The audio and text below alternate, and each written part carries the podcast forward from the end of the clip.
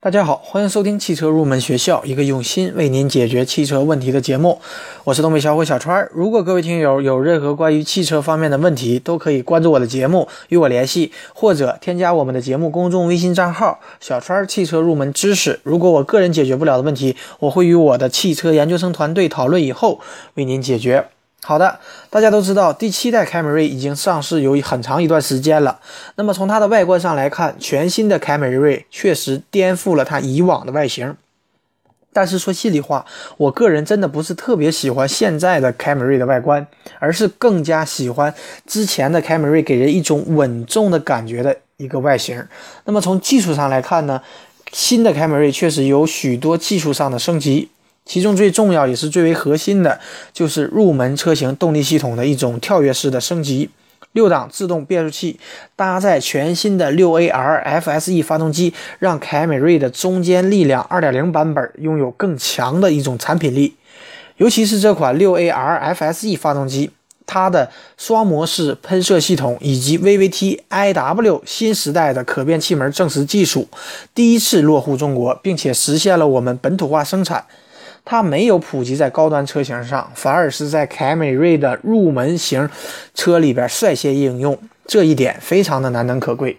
那么今天这期节目，我们就来聊一聊丰田凯美瑞的这一款六 AR FSE 发动机，它特有的一些技术。对于丰田来说呢，他们认为涡轮增压发动机是用来压榨发动机动力性能的，所以对于非高性能取向的用途，丰田还是非常扎扎实实的挖掘传统自然吸气发动机的一些潜力。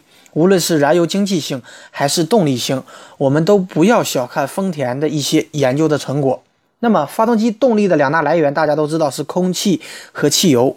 那么，六 AR FSE 这款发动机针对这两大动力的来源进行了根本性的一个升级。那么，大家以前会在丰田车上看到 VVTi 的标志，而全新的凯美瑞呢，它搭载的是 VVT iW 的一个最新的可变气门技术。那么 VVTi 呢？简单简单的给大家介绍一下，它是丰田注册的发动机可变气门技术。那么直接翻译成中文的意思就是智能可变配气正时系统。它在一定程度上可以改善燃油经济性，有效的提高汽车的功率和性能，减小我们的油耗和废气的排放。那么全新的凯美瑞搭载的这款 VVT iW，它和 VVTi 究竟有什么区别呢？VVT iW 气门正时技术，它实现了高达八十度的气门正时变化范围。结构上来看的话，它只不过是比我们原来的 VVTi 上多增加了一组活动组件，增加了气门角度可以调节的范围，从原来的五十四度。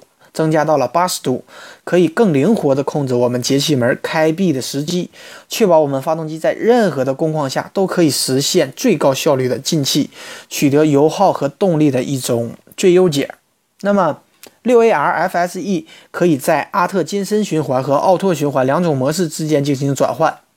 那么通俗的来讲呢，它就是排气门延迟关闭，排出部分新鲜空气，令压缩形成小于膨胀形成，实现高效率的阿特金森循环，达到省油的一种目的。而气门提前开启呢，进排气的效率更高，取得奥拓循环低扭强劲的一个特点。那么一句话总结来说呢，就是它能够按照驾驶者的意图，更有针对性的优化我们进气的效率。好的。第二点呢，这款发动机它搭载了双喷射系统。那么六 AR FSE S 这个字母，它代表的就是丰田的混合式缸内直喷燃油系统。那么这个系统呢，原来只我们只能够在丰田的 GT 八六、雷克萨斯的 GS 三五零和 NX 二零零等定位比较高端的一些车型上才能看得到。那么如今呢，它已经普及到了我们凯美瑞入门的动力系统。那么对于我们的一些买家来说，它无疑是一个好消息。那么，这个喷射系统相相比于常规的缸内直喷技术，它拥有气管喷射和缸内直喷两套喷射系统。气管喷射呢，它有一个缺点，就是在高负荷、高转速下，雾化和混合的效率它不如缸内直喷。而缸内直喷呢，则是在冷启动时，它的油气混合效果不如气管喷射，热机的速度比较慢。那么实际上，我们这个丰田的双喷射系统，它是综合了两种喷射方式的一种好处。那么冷启动怠速低负荷，我们就使用单气管进行喷射。那么中等负荷情况下呢，我们就用两套喷射系统协同来进行工作。那么高负荷情况下，我们则由缸内喷射完成。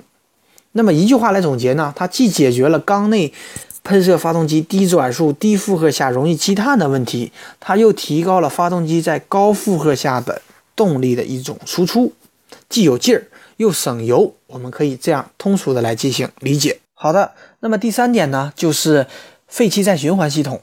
它是通过将部分的废气导入进气歧管重新燃烧，降低了氮氧化合物的生成，提高了发动机的环保性。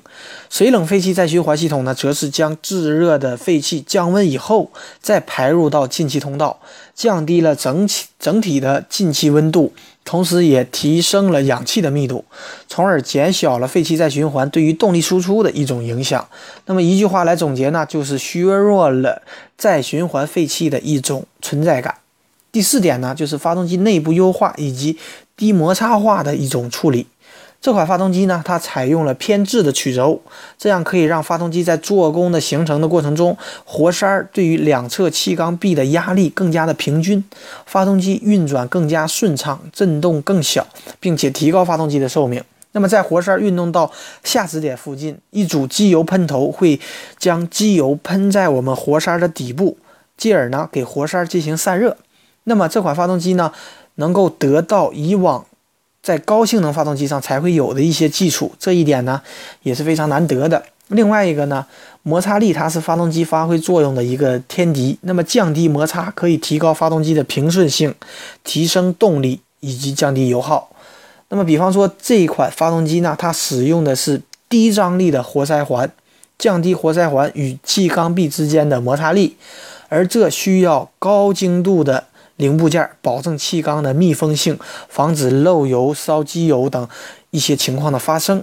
那么一句话来总结呢，它就是可以优化结构、降低摩擦、更结实、更加的耐用。好的，那么说了丰田六 AR FSE 发动机它特有的技术，那么它的动力表现究竟如何呢？因此呢，我们将它和老款的凯美瑞以及本田雅阁和日产天籁的。二点零版本进行了对比，数据显示，新一代凯美瑞它在六千五百转的情况下，最大发出功率是一百二十三千瓦，那么最大扭矩是在四千六百转的情况下发出一百九十九牛米的扭矩，它确实要高于老款的凯美瑞、本田雅阁和日产天籁，但是整体的差异并不是特别的巨大，但有一定的领先。好的，所以这个发动机它的改进方式，我们可以看到是很丰田化的，它保留了成熟的技术体系，而对原有的发动机进行了尽可能多的一些优化，看似不起眼的每一个小的细节也都有一些改进，所以整体来讲还是非常值得我们称道的。Going through the labor I see you are light Your smile as the rainbow of the rain. Take me as yours, take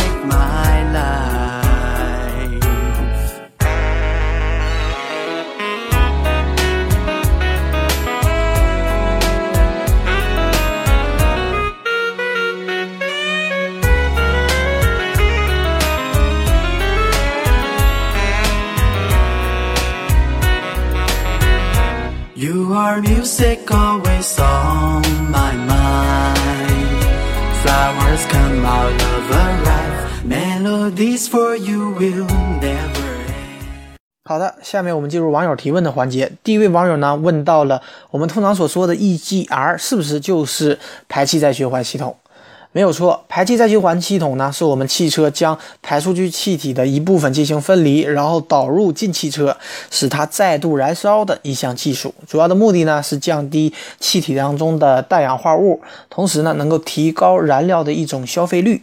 因为它是取每一个英文单词的首字母，所以通称为 EGR。那么大家都知道，发动机的有害排放物是造成大气污染的一个主要的来源。那么随着环境保护问题的重要性日益增加，降低发动机的有害排放物已经成为世界上发动机发展的一个非常重要的方向。好的，第二位网友呢，想让我进一步解释一下我本期节目提到的奥拓循环和阿特金森循环。实际上呢，大家都知道，现代汽车以及工业用途的汽车，大多数的内燃机都是四冲程循环的。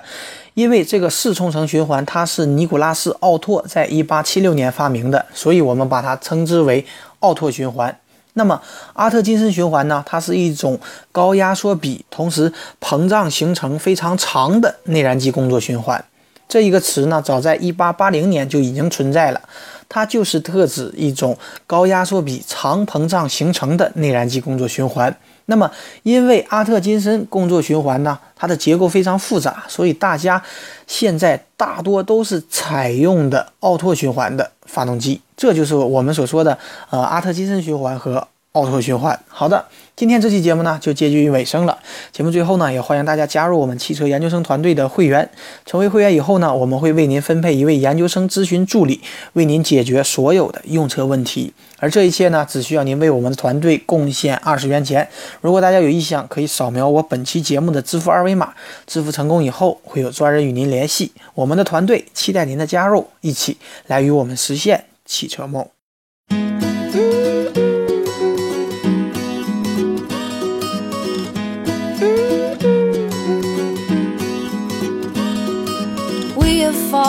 Down again tonight. In this world, it's hard to get it right. Trying to make your heart feel like a glove. What it needs is love, love, love. Everybody, everybody wants to love. Everybody, everybody wants to be loved.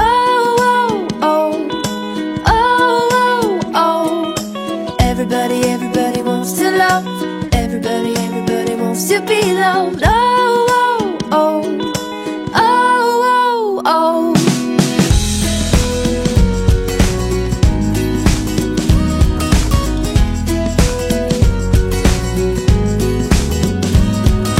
Happy is the heart that still feels pain. Darkness drains and light will come again swing, open up your chest and let it in.